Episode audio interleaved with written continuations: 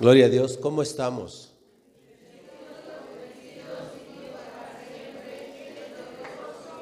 Y de poder. Gloria a Dios. Pues hablando de la iglesia empoderada, este es el tema 5, el penúltimo tema. De hoy en ocho se cierra esta serie ya. Eh, y esperamos que la iglesia de Liste Soyuca termine convencida de que Dios quiere empoderar a su iglesia. Amén. Gloria a Dios. Pues el día de hoy vamos a revisar un tema muy hermoso que es el poder del Evangelio. Hay poder en el Evangelio. Vamos a abrir nuestra Biblia en, el, en la carta a los Romanos, capítulo 1, carta a los Romanos, capítulo 1, versículos 15 al 17. Romanos 15 al 17. 1, 15 al 17. Y si está ahí, dice la palabra del Señor, así que en cuanto a mí, pronto estoy a anunciaros el Evangelio también a vosotros que estáis en Roma. Porque no me avergüenzo del Evangelio porque es poder de Dios para salvación a todo aquel que cree. Al judío primeramente y también al griego. Porque en el Evangelio la justicia de Dios se revela por fe y para fe, como está escrito, mas el justo por la fe vivirá. Gloria a Dios. Puede tomar su lugar.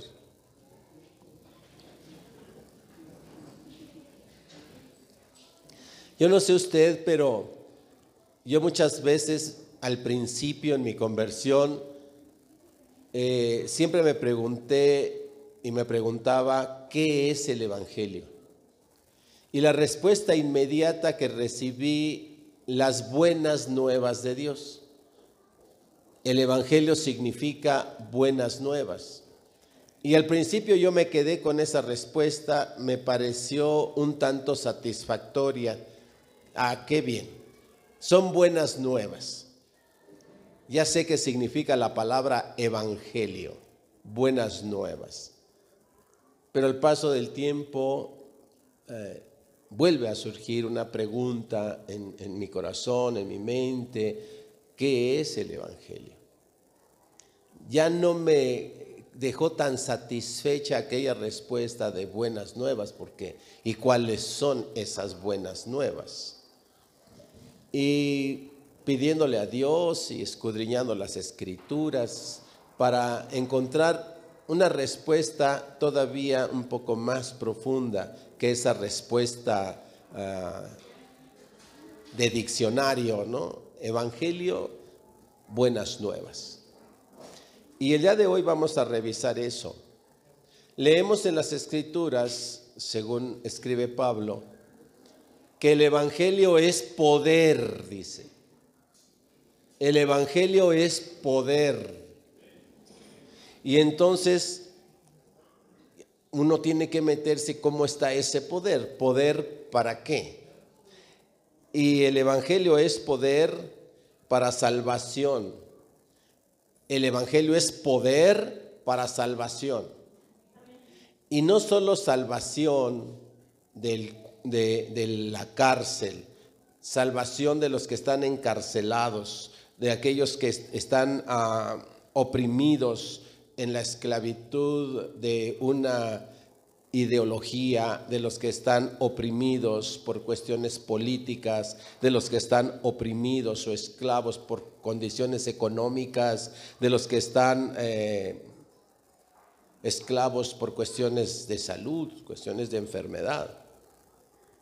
El Evangelio es poder para libertar, es poder para liberar y liberar en todas las áreas. Dios puede sacarnos de la pobreza, por supuesto. Tiene poder para hacer eso. Dios puede librarnos de la enfermedad, por supuesto. Tiene poder para hacer eso. A través de su Evangelio. A través del Evangelio. Él puede transformar nuestras vidas. Puede hacer que aún siendo viejos nos puede renovar. Eso para todos los grandes que estamos acá. Digan amén. A los viejos nos puede renovar como las águilas. ¿Sí? Nos puede hacer nacer de nuevo el pico y las garras y renovar las plumas de las alas y nos puede hacer volar como las águilas. Puede hacer eso. Tiene poder el Evangelio para todas esas cosas. Eh, tiene poder para salvarnos de las puertas de los sepulcros. Tiene poder para levantarnos de la misma muerte nos puede levantar. Por eso cuando entendamos ese poder que del que hablamos ahora los que vinieron allá el 15 de esa libertad, ¿verdad? Tan preciosa.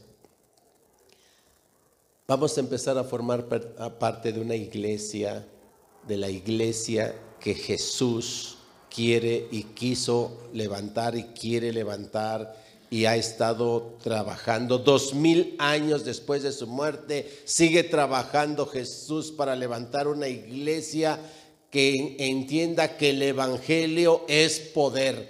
Una iglesia que, como dice Pablo, no se avergüence del Evangelio. Porque dice, porque no me avergüenzo del Evangelio. ¿Por qué no me da vergüenza del Evangelio? Porque el Evangelio es poder.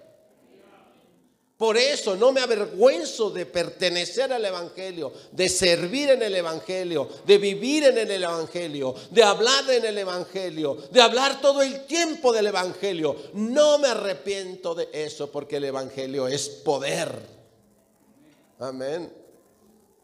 Vamos a ver el, dos puntos hoy vamos a desarrollar alrededor del poder del Evangelio. Primeramente, la manifestación poderosa del Evangelio en el siglo presente. ¿Recuerda cuando hablamos de los tiempos de Dios? ¿Recuerda que hablamos de una edad antes de la creación? Y luego hablamos del siglo presente. Y luego hablamos del siglo venidero. Tres momentos. Antes de la creación, durante la creación y cuando la creación se acabe para hacer cielos nuevos y tierras nuevas en el siglo venidero. Estamos en el, en el siglo de la creación. Estamos en el siglo donde reina el verbo, reina la palabra de Dios. Estamos en el siglo que donde la creación fue hecha por la palabra de Dios, el poder de la palabra de Dios. En ese siglo estamos. Así es que vamos a, escudriñar el poder del Evangelio en el siglo presente, en el tiempo de la creación, en el tiempo donde el Hijo reina, es el Rey de Reyes, es el Señor de Señores, ahora. Amén. El poder del Evangelio se manifiesta en la vida presente, en el presente siglo, para librar a los encarcelados, físicamente encarcelados. Piense en la cárcel, en un reclusorio. Piense en un reclusorio. Piense en la gente que está ahí, encerrada. El Evangelio tiene poder para sacarlos. El Evangelio tiene poder para sacarlos. Un día una hermana me dijo que su esposo había estado en la cárcel ah, y estaba en proceso su juicio y que contrató a los mejores abogados para que pudieran sacarlo porque su esposo era inocente. Pero estaban a punto de juzgarlo y los abogados le decían, eh, el caso está perdido, hay demasiadas acusaciones y demasiadas truculencias, van a condenar a tu esposo. ¿Ok? Va a ser muy difícil sacarlo. Y me comentaba que fue ante su pastor y le dijo, pastor, estamos en estas circunstancias. Y el pastor le dijo, estás peleando en el terreno equivocado. Estás peleando en las leyes, en los juzgados, con abogados y demás. Estas batallas contra la corrupción, contra lo corrupto, contra lo perverso, no se pelean ahí. Se pelean en oración. Se pelean en ayuno, en oración, en declaración del Evangelio, en declaración del poder del Evangelio. Porque el, el Evangelio tiene poder para sacar a los que injustamente están encarcelados en reclusorios. Tiene poder para hacer eso. Y me decía la hermana que se metió ella y toda su familia en oración, en ayuno, y comenzaron a clamar. Y no supieron de dónde salieron testigos de repente, donde comenzaron a testiguar en favor del caso de su esposo. Y en un mes, dos meses de, proceso, salió libre.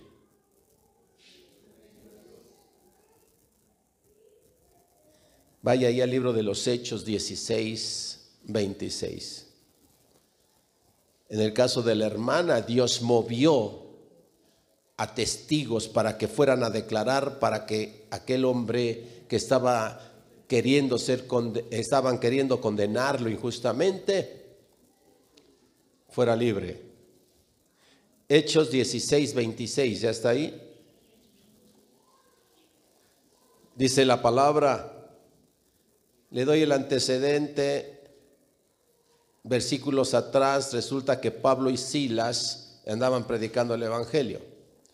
Y entonces eh, a ciertas personas que Pablo ah, liberó, eh, no le gustó a aquellos que estaban metidos en hechicería y demás, y era un negocio para ellos, no les gustó que Pablo llegara a, liberar de de poseídos, ¿no?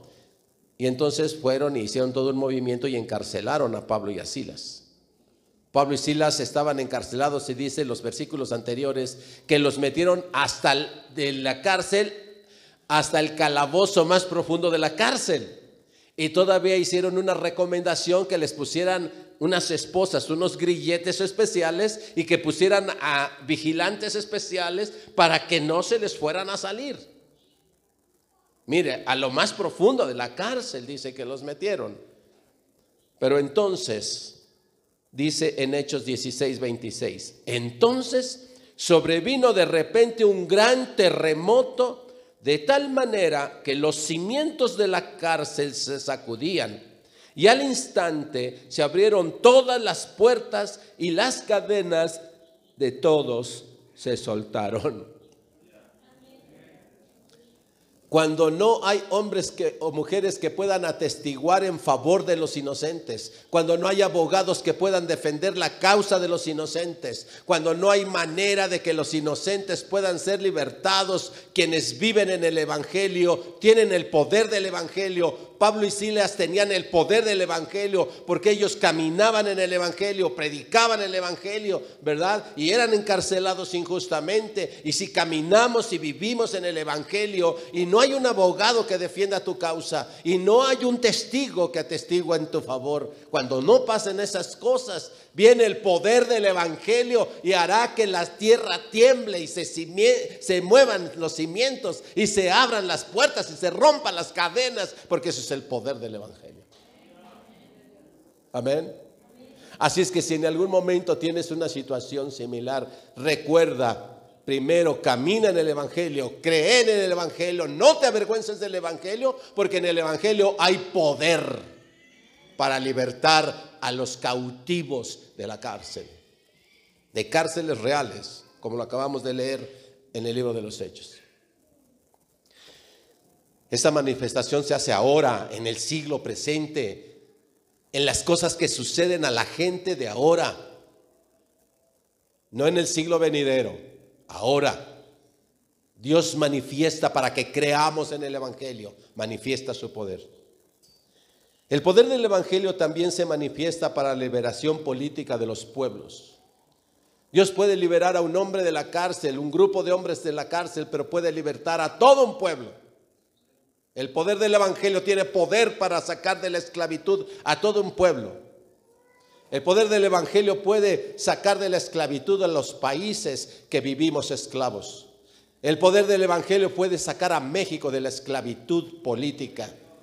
Puede libertar a México de la esclavitud política, de las hegemonías mundiales.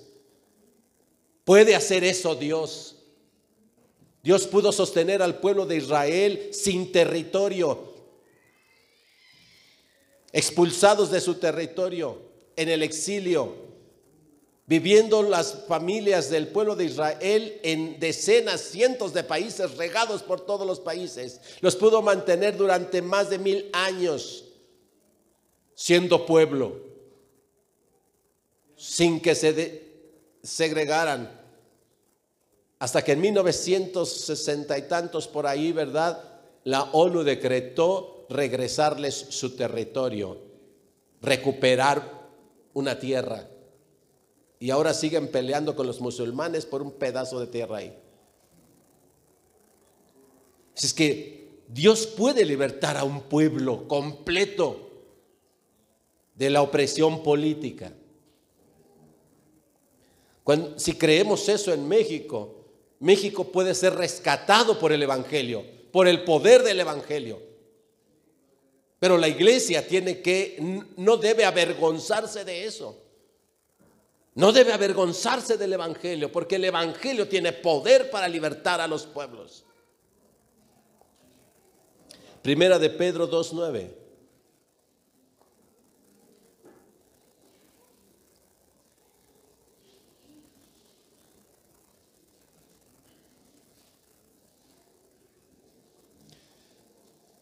Primera de Pedro 2.9, ¿ya está ahí? Dice, más vosotros, usted y yo, más vosotros, otra vez, ustedes y yo, nosotros, más vosotros sois linaje escogido, real sacerdocio, nación santa pueblo adquirido por Dios, para que anunciéis las virtudes de aquel que os llamó de las tinieblas a su luz admirable. Dios puede rescatar a todo un pueblo, hacer de una nación santa,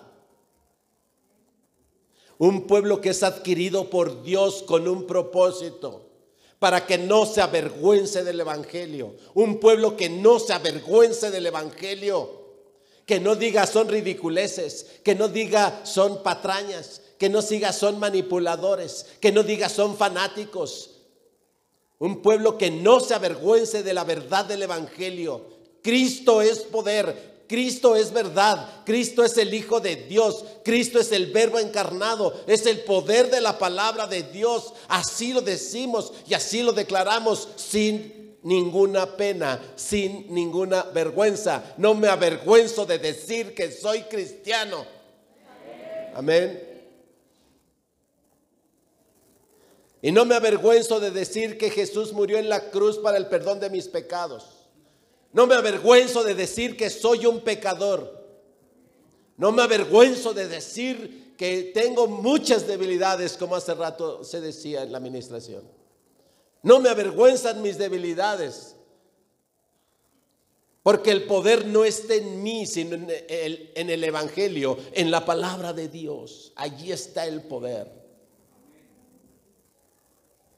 Así es que Dios quiere levantar un pueblo con estas características.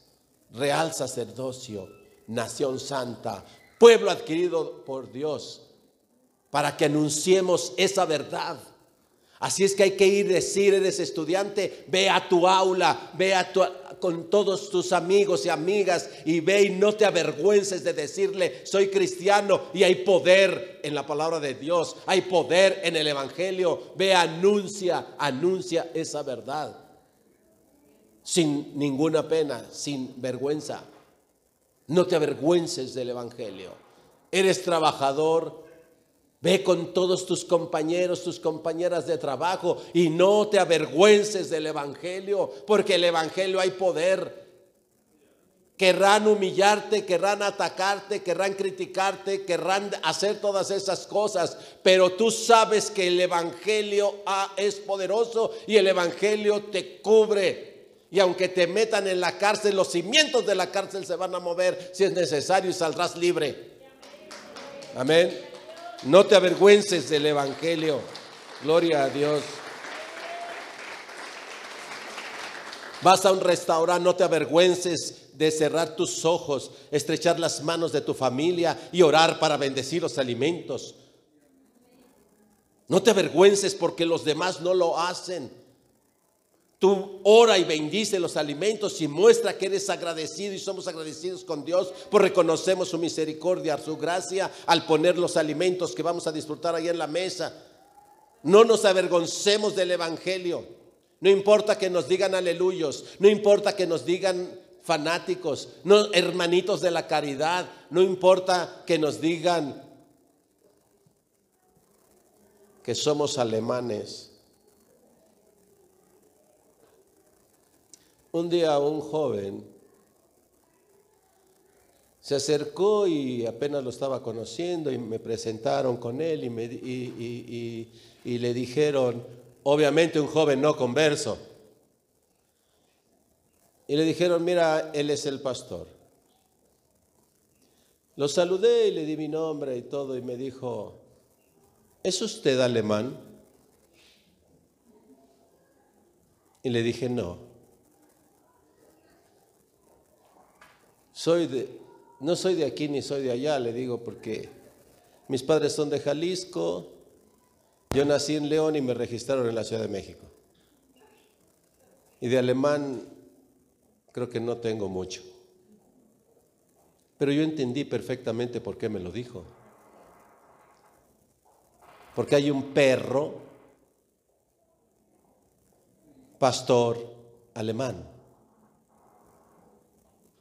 Sé que después se fue riendo, pensando que el pastor es muy torpe. Pero lo que no se dio cuenta es que lo amo que me di cuenta de su burla. ¿Es usted alemán? me estás diciendo perro, ¿verdad? Te entiendo. Pero no te contesto porque te amo.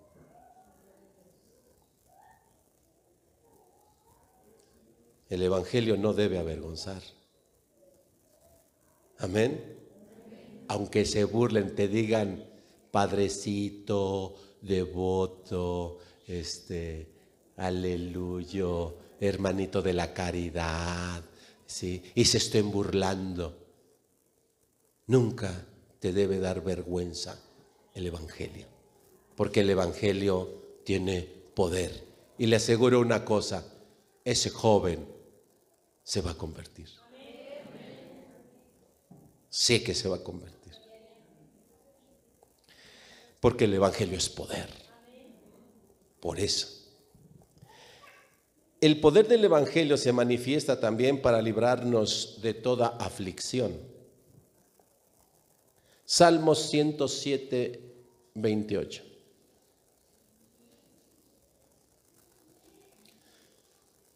Yo creo que no hay ninguno de los que estamos aquí o allá ahorita conectados en casa yo creo que no hay ninguno que no hayamos pasado tiempos de aflicción, tiempos de angustia, tiempos de desesperación, tiempos de incertidumbre.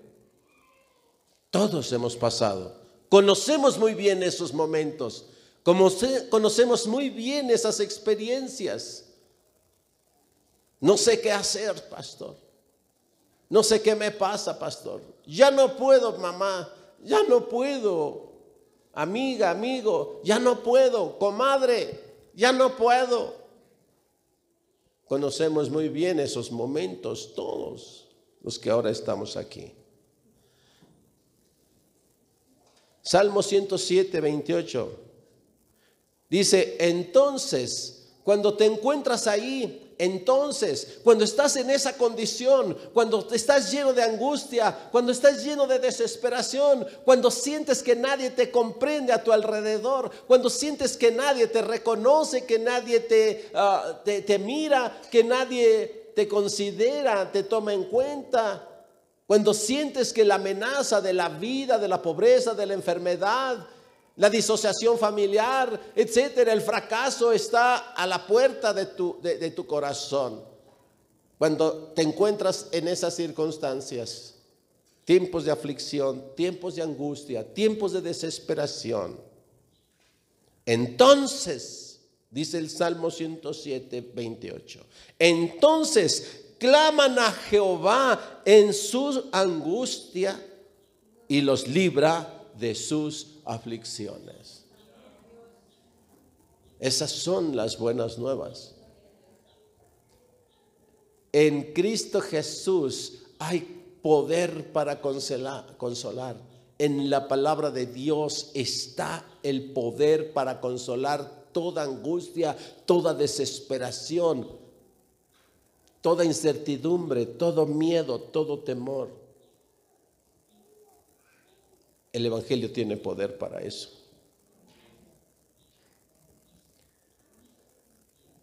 El poder del Evangelio se manifiesta para librarnos de toda ideología. Hay personas que estamos o, están en algún momento atrapadas por una ideología.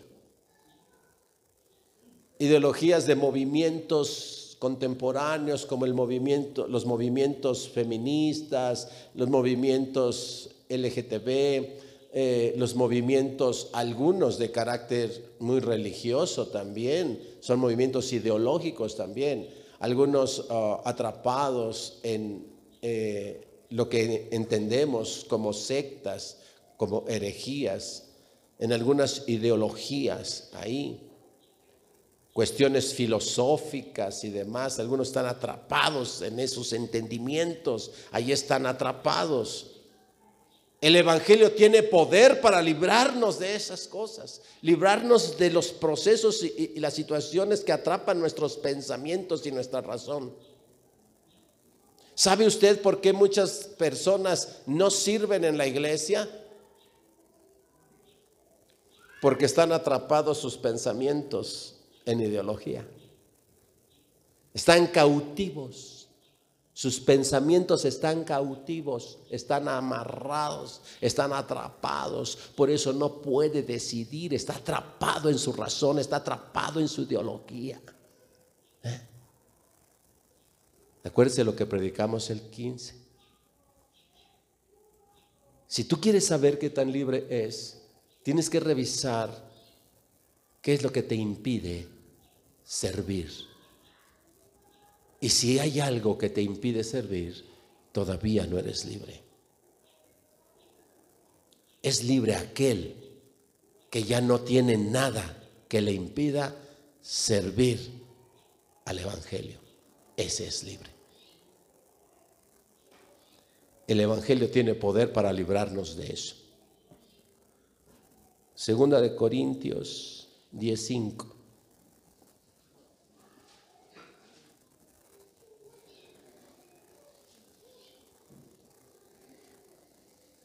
Segunda de Corintios 10:5. ¿Y hasta ahí? Dice la palabra de Dios.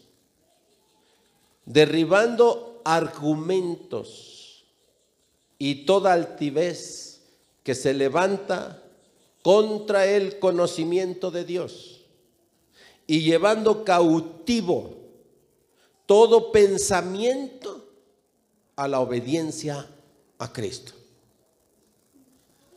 El Evangelio tiene poder para agarrar nuestras ideologías y llevarlas cautivas, liberándonos a nosotros, llevar cautiva la cautividad. Es decir, lo que nos cautiva, lo que nos hace esclavos, lo que nos limita, lo que nos ata, el Evangelio tiene poder para tomar esos pensamientos y llevarlos cautivos en obediencia a Cristo. Es la obra que Dios está haciendo en mi vida. Yo les he comentado, soy una persona de estudio, de historial de, escuelas y de universidades. Soy una persona que, que ha recorrido esas cosas. que ha sido cautivo de ideologías, que fui cautivo de, pensamientos filosóficos, fui cautivo de esas cosas, mi razón estaba controlada, movida, amarrada por esos pensamientos. Pero el Evangelio está haciendo su obra poderosa para llevar todo esas cadenas de mis pensamientos ideológicos que un día me cautivaron para llevarlos cautivos en obediencia a Cristo. Dios está haciendo esa obra en mi vida. Y lo puede hacer en la vida de cualquiera. Porque el Evangelio tiene ese poder para hacer eso. Para libertarnos de todo pensamiento ideológico, ¿sí? sociológico, filosófico que nos cautive y que se dice en el texto, derribando todo argumento y altivez que se levanta contra el conocimiento de, de Dios. Hay muchos pensamientos ideológicos que se levantan en nuestra mente para llevarnos y apartarnos del conocimiento de Dios. Piensa por qué no estás tan adentro Medita un poquito, ¿por qué no estás tan adentro en el Evangelio? ¿Por qué no has dado un paso más en el Evangelio? Y es por el pensamiento ideológico que tienes. Eso es lo que te frena. Sé honesta, sé honesto. Eso es lo que te frena. Eso es lo que te ata. Te ofrece una libertad te hace creer que en ese pensamiento es, donde tú verdaderamente eres libre. Y te hace creer que si te metes en el Evangelio te vuelves esclavo. Que la libertad está en tu razonamiento. Te hace creer eso. ¿O no? Te hace sentir que si te metes aquí, aquí es donde vas a ser esclavo. Todo el tiempo iglesia, pura iglesia, puro Dios, puro Dios, pura iglesia, puro Dios. Ay, ay, eso no puede ser. No, que, ¿y tú no tienes derechos? ¿No te mereces tanto que has trabajado, tanto que has luchado? ¿No te mereces esto? ¿Sí o no?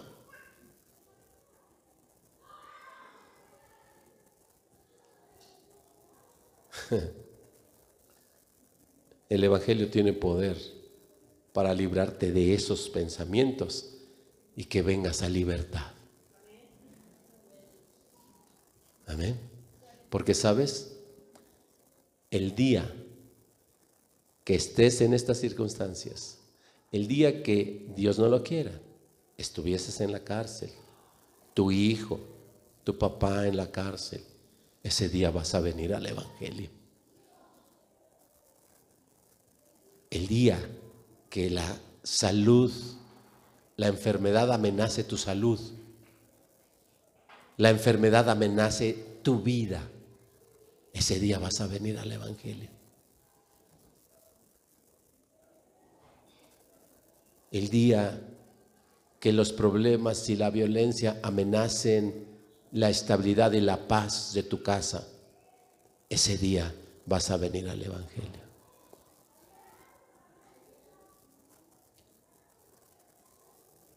Y Dios es tan misericordioso que te va a mostrar su poder.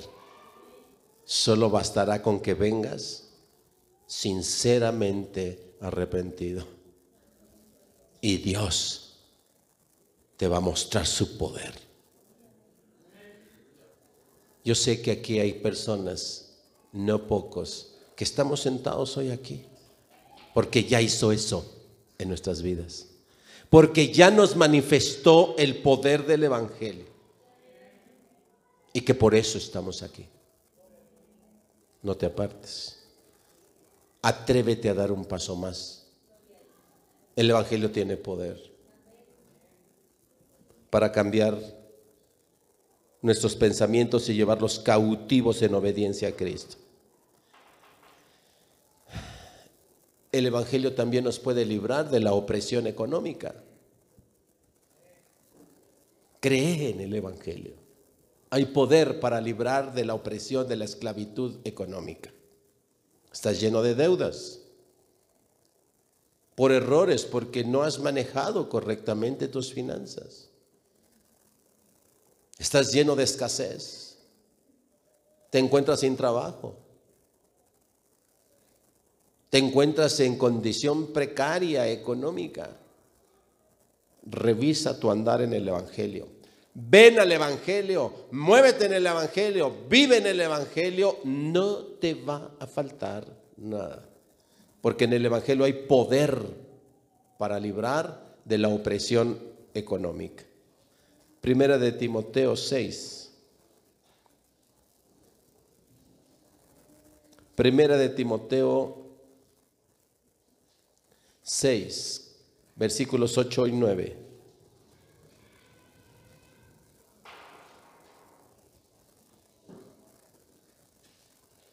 Mira, este texto es poderoso para librarnos de la opresión económica. ¿Y está ahí? Dice, así que teniendo sustento y abrigo, estemos qué cosa? Contentos con esto. Porque los que quieren enriquecerse caen en tentación y lazo y en muchas codicias necias y dañosas que hunden a los hombres en destrucción y perdición. ¿Por qué estás metida, metido en deudas? Porque querías una pantalla de 80 pulgadas y la sacaste en Electra, en abonos pequeñitos. Porque era el cumpleaños de tu hija, de tu hijo, y te endrogaste para echar la casa por la ventana. Porque eres muy soberbio, soberbia y te corrieron del trabajo y te quedaste sin empleo porque te peleaste, porque no puedes soportar la autoridad.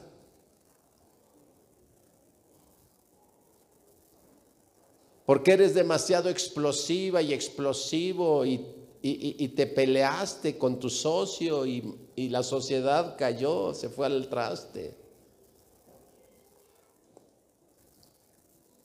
O porque eres demasiado despilfarrador, candil de la calle, oscuridad de la casa. O porque eres demasiado ocioso, ociosa.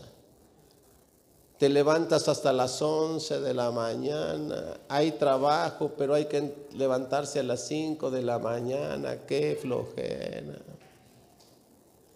Y es que sale uno hasta las 8 o 9 de la noche, pastor. ¿Cómo es eso? ¿Verdad?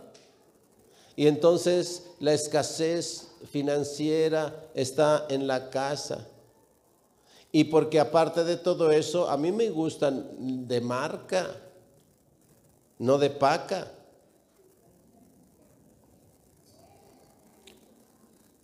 Me gusta lo bueno. y entonces terminas endeudado, endrogado, sin, sin nada. El Evangelio tiene poder para librarnos de eso. Mira, entiende, con que tengas abrigo y sustento, sé feliz. Y si teniendo eso eres feliz y empiezas a trabajar feliz y te levantas feliz a las 5 o 6 de la mañana y trabajas contento y estás feliz con tu patrón, estás feliz con tus empleados, estás feliz con tus compañeros de trabajo, estás feliz con tus hermanos, estás feliz con todos porque tienes abrigo y sustento, rápidamente vas a empezar a tener provisión, rápidamente te van a ascender porque dice el patrón, este trabaja siempre contento, nunca falta, llega siempre temprano, eh, nunca me roba, no está pensando en robarme, ponlo de gerente, ponlo de jefe de personal, dale ese, esa administración de aquella, de aquella sucursal, qué sé yo, empieza a ponerlo en orden. Porque este simplemente es feliz con tener abrigo y sustento y empieza a reconocer que lo demás es bendición hasta que sobre y abunde de parte de Dios. Hay fórmulas en el Evangelio que nos libertan de la esclavitud económica. Finalmente, el poder del Evangelio se manifiesta sobre la misma muerte. Estamos hablando del poder del Evangelio en este siglo, recuerde en este siglo, ahora, ahora que estamos vivos en este cuerpo material, ahora. Hechos 2, 32. El Evangelio es poder contra la muerte misma. Porque las buenas nuevas anunciadas por Jesús son la más grande buena nueva es la resurrección, la garantía de la resurrección que hay en el Evangelio. Hechos 2.32 dice, a este Jesús resucitó Dios, de lo cual todos nosotros somos testigos. Hay testigos, hubo testigos oculares Hubo personas que lo vieron resucitado. Dice que alrededor de 500 personas, no dos, tres, alrededor de 500 personas vieron a Jesús durante los 40 días que vivió con sus discípulos después de haber sido resucitado. Durante ese tiempo, más de 500 personas lo vieron esa es nuestra fe. Creemos porque hay testigos oculares que lo vieron y que testifican. Este Jesús que ustedes mataron, a este Jesús Dios lo resucitó. Este que encarnó, este que es fue hombre como tú y como yo, de carne y hueso, que nació del vientre de una mujer, ¿sí? Que nació del vientre de María, este que comió con nosotros, que lloró con nosotros, que caminó con nosotros, que durmimos con Él, que festejamos, ¿verdad? La Pascua con Él, con este, al que vimos cargar una cruz, al que vimos que caminó al Calvario, el que vimos sangrar, al que vimos ahí llorar, al que vimos clamar. Eli, Eli, Saba al que vimos clamar aún a Dios diciendo, Padre, ¿por qué me has abandonado? A este que vimos y que lo bajamos de la cruz, que nos consta que se murió, que lo metieron en una tumba, que se puso una gran piedra sellando aquella tumba, que pusieron un guardián en la puerta ahí, ¿verdad? Un soldado, unos soldados ahí que vigilaran que nadie fuera a sacar. A este, a este que le pasó todas esas cosas, a ese nosotros lo vimos resucitado. Es el poder del Evangelio, lo vimos resucitado. Y este que resucitó nos dijo que así como Él fue resucitado, así nos va a resucitar a nosotros. El Evangelio tiene poder porque no nos va a dejar en el Seol, no nos va a dejar atrapados por las puertas de los sepulcros, nos va, a abrir los sepulcros y nos va a levantar nuevamente.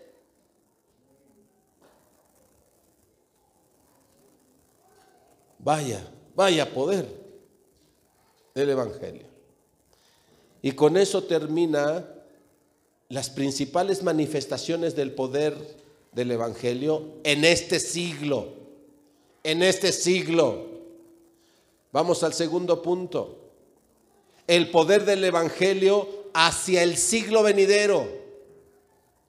Las cosas que todavía no suceden. todo lo que acabamos de decir ahora, todo lo que acabamos de decir son cosas que sucedieron y que siguen sucediendo, con excepción de la resurrección de Jesucristo, que ya resucitó una vez y para siempre. Pero de las demás cosas que mencionamos, son cosas que el poder del Evangelio sigue manifestando, sigue libertando a los presos, sigue sanando enfermos, sigue rescatando a personas de la violencia, sigue rescatando pueblos. Todo eso lo sigue haciendo, lo puede hacer y lo sigue haciendo en este tiempo.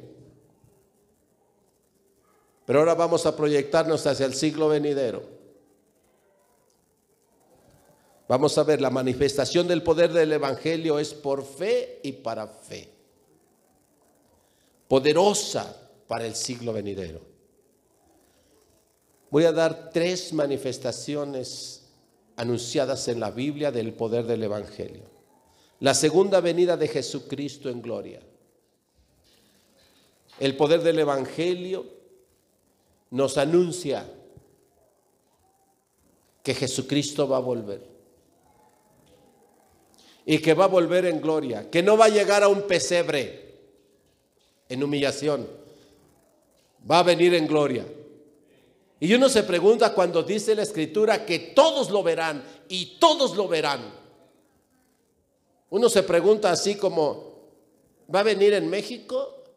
¿Va a venir en América? ¿En Asia? En Europa, en África, ¿en dónde va a venir? Y cuando uno piensa en esa geografía que nos han enseñado de que el planeta es redondo, ¿cómo le va a hacer Dios para que al mismo tiempo, oiga bien, al mismo tiempo, todo el mundo lo vea?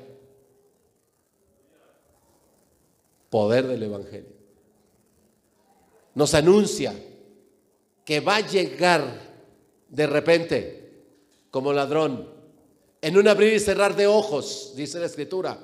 Va a volver Cristo en gloria cuando se estén dando en casamiento, cuando estén ahí todos en sus holgorios en la tierra, cuando menos se lo piensen, va a llegar Cristo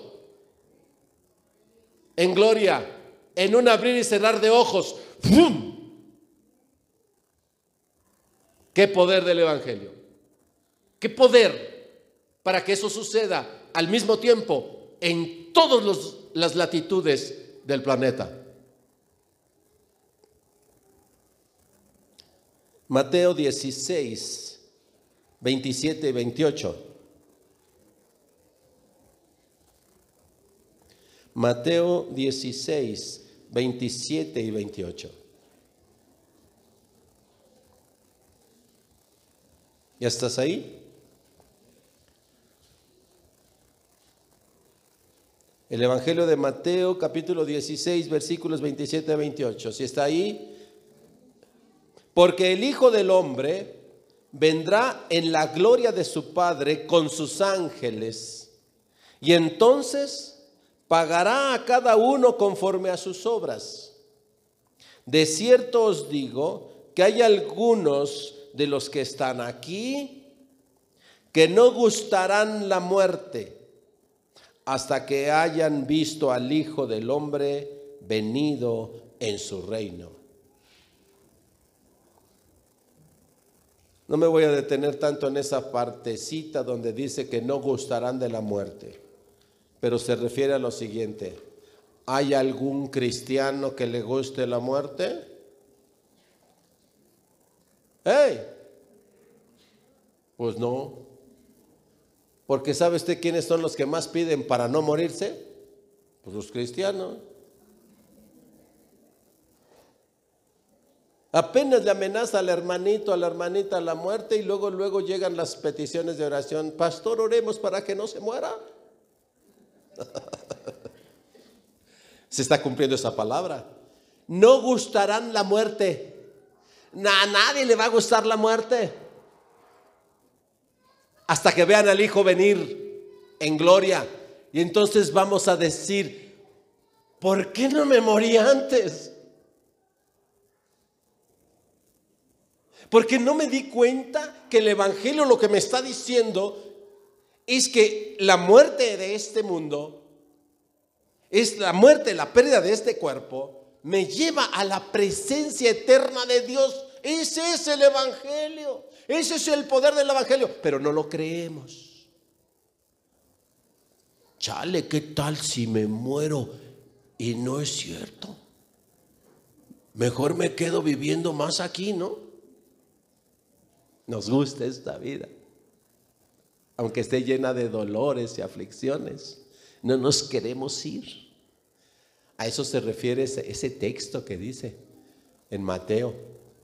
De cierto os digo que de los que están aquí no gustarán la muerte, no les va a gustar la muerte. Hasta cuando vean al Hijo venir van a decir, wow, wow, sí, qué bueno que perdí este cuerpo, porque voy a estar en gloria contigo. Esa parte del Evangelio cuesta mucho trabajo. Las cosas que, están por venir, que el Evangelio dice, esto va a pasar. Siguiente punto del, poder del Evangelio, el arrebato. Ese, ese fenómeno de poder del Evangelio es tremendo. Primera de Tesalonicenses 4:16. Primera de Tesalonicenses 4:16.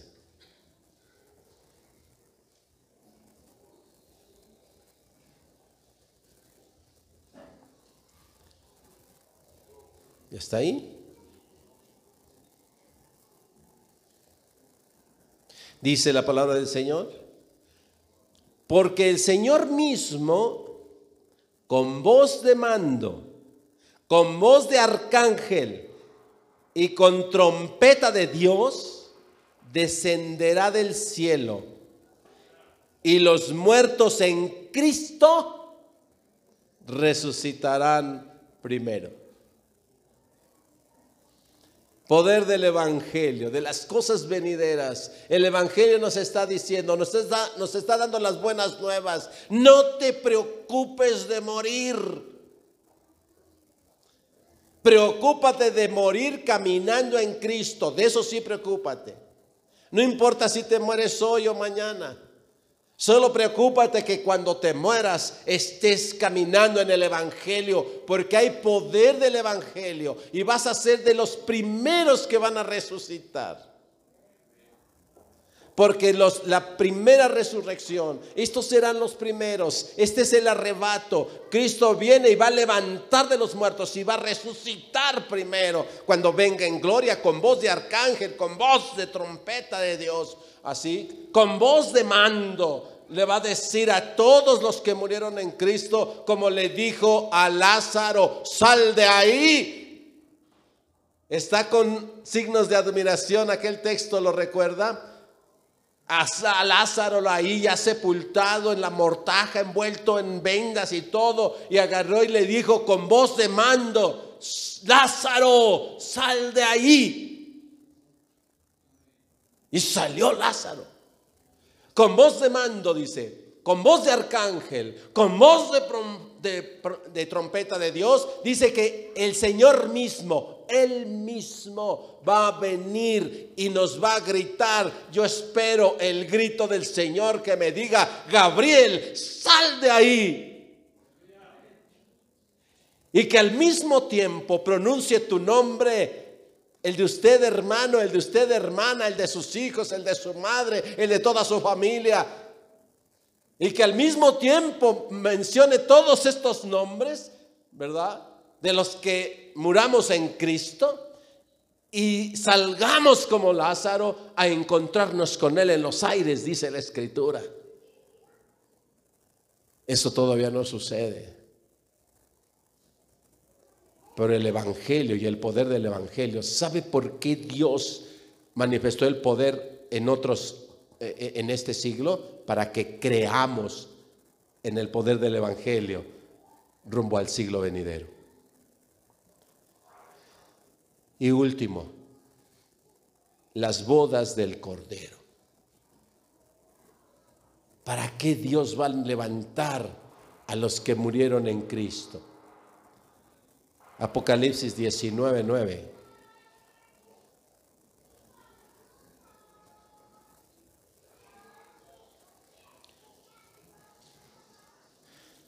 Apocalipsis 19, 9.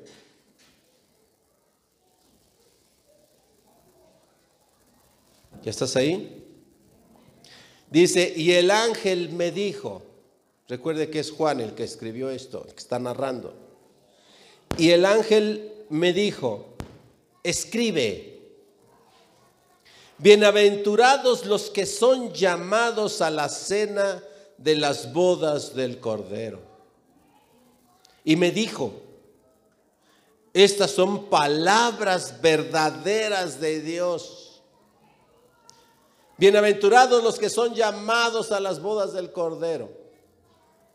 Tú y yo somos llamados a las bodas del Cordero. No rechacemos ese llamado. ¿Recuerdas el abadón? ¿Quién recuerda el abadón? ¿Recuerda qué es el abadón? El ángel del abismo. Oye bien, joven, jovencita, amado hermano, hermana mayor. El abadón también nos llama. El abadón te dice, a ti nadie te puede impedir que te vistas así. A ti nadie te puede impedir que tú ames a otra mujer. A ti nadie te puede impedir que tú bebas, que tú tomes, que tú vivas tu vida. A ti nadie te lo puede impedir. Tú vive tu vida así. El abadón también habla. También te invita para que no escuches la invitación a las bodas del Cordero. Por eso es que el Evangelio tiene poder para librarnos del Abadón. Recuerda que Abadón es el ángel del abismo. ¿Ok? Y ese también habla. Por eso dice en la Escritura, especialmente en Apocalipsis, lo repite decenas de veces, el que tenga oídos para oír, oiga lo que el Espíritu de Dios le dice a las iglesias. El que tenga oídos para oír, oiga lo que el Espíritu de Dios le dice a las iglesias y deje de oír lo que el abadón le dice. Porque el abadón es el espíritu de muerte y destrucción. Es el espíritu del ángel del abismo. Oiga amado hermano, hermana, oiga lo que el Espíritu le dice a las iglesias. Oiga eso, siga eso, oiga eso, siga eso. Y con todas estas cosas, no me queda concluir más que el texto de Pablo con el que empezamos. Porque no me avergüenzo del Evangelio, porque es poder de Dios para salvación a todo aquel que cree, al judío primeramente como pueblo elegido por Dios, pero también a todos los gentiles, a nosotros.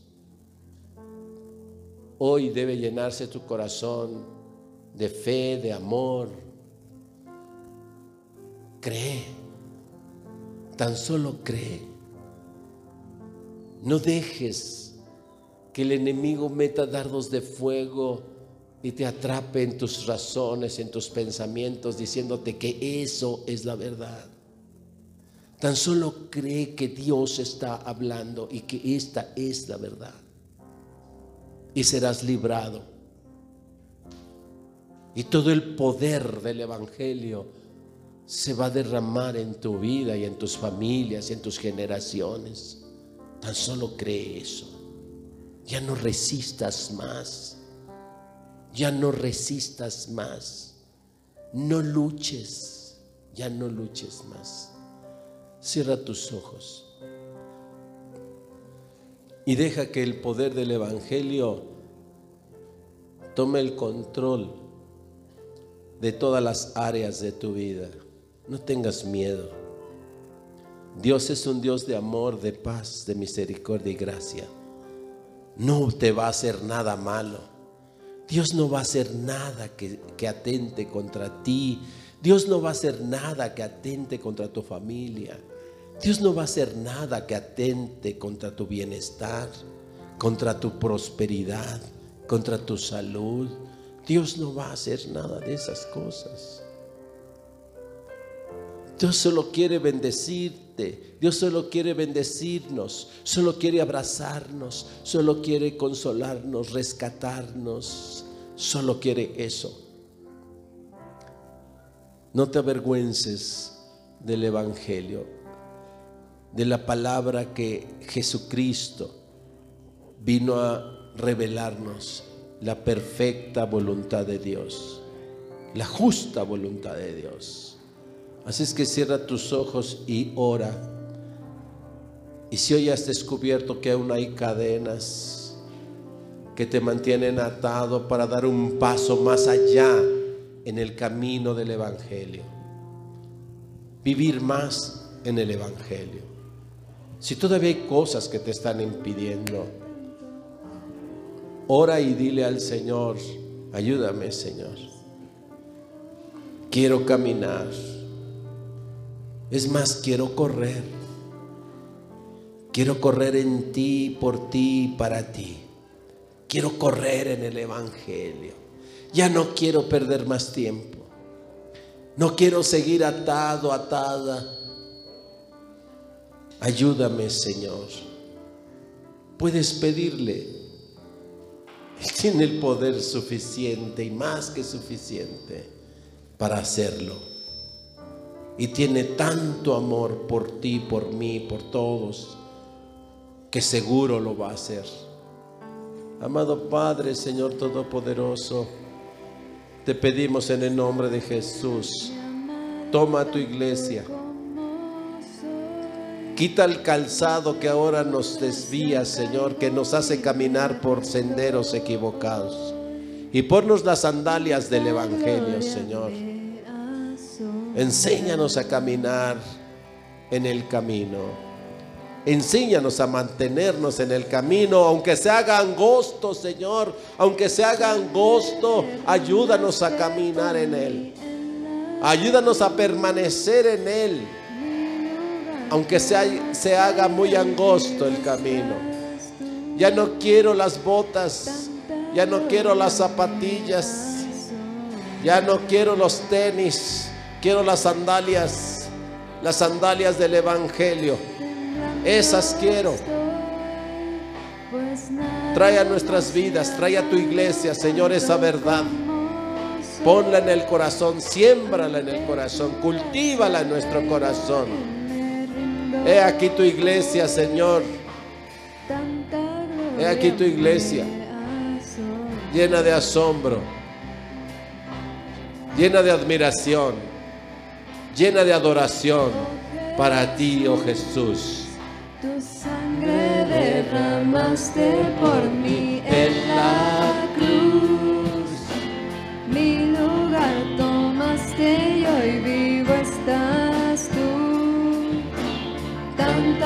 Gloria me asombra.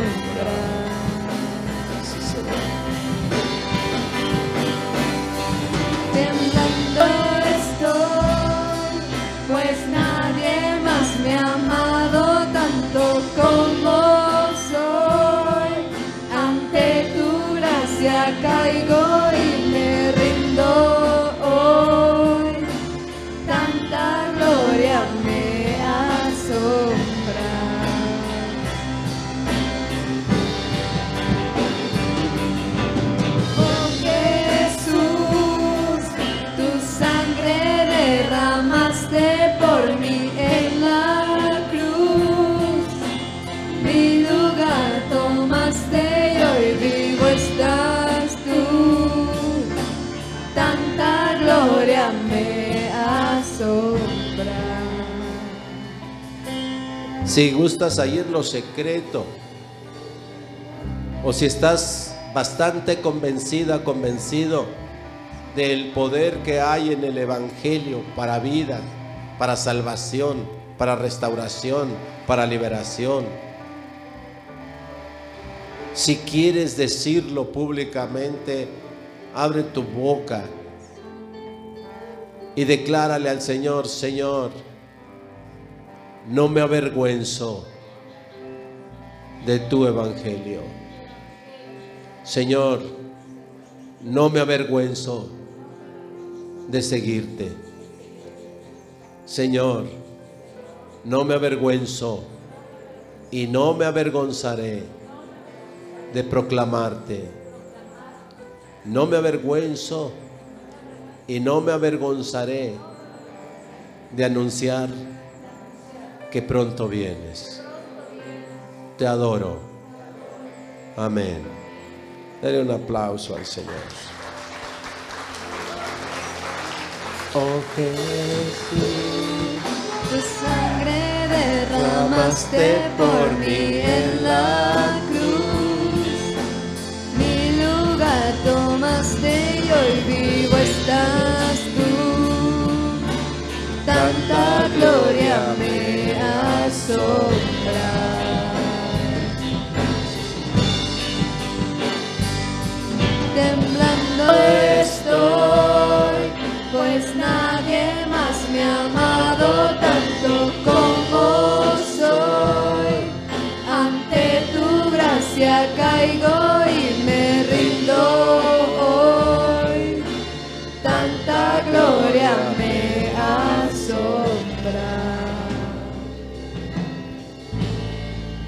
Si la gloria de Dios te asombra, pues glorifícale, apláudele, ¿sí?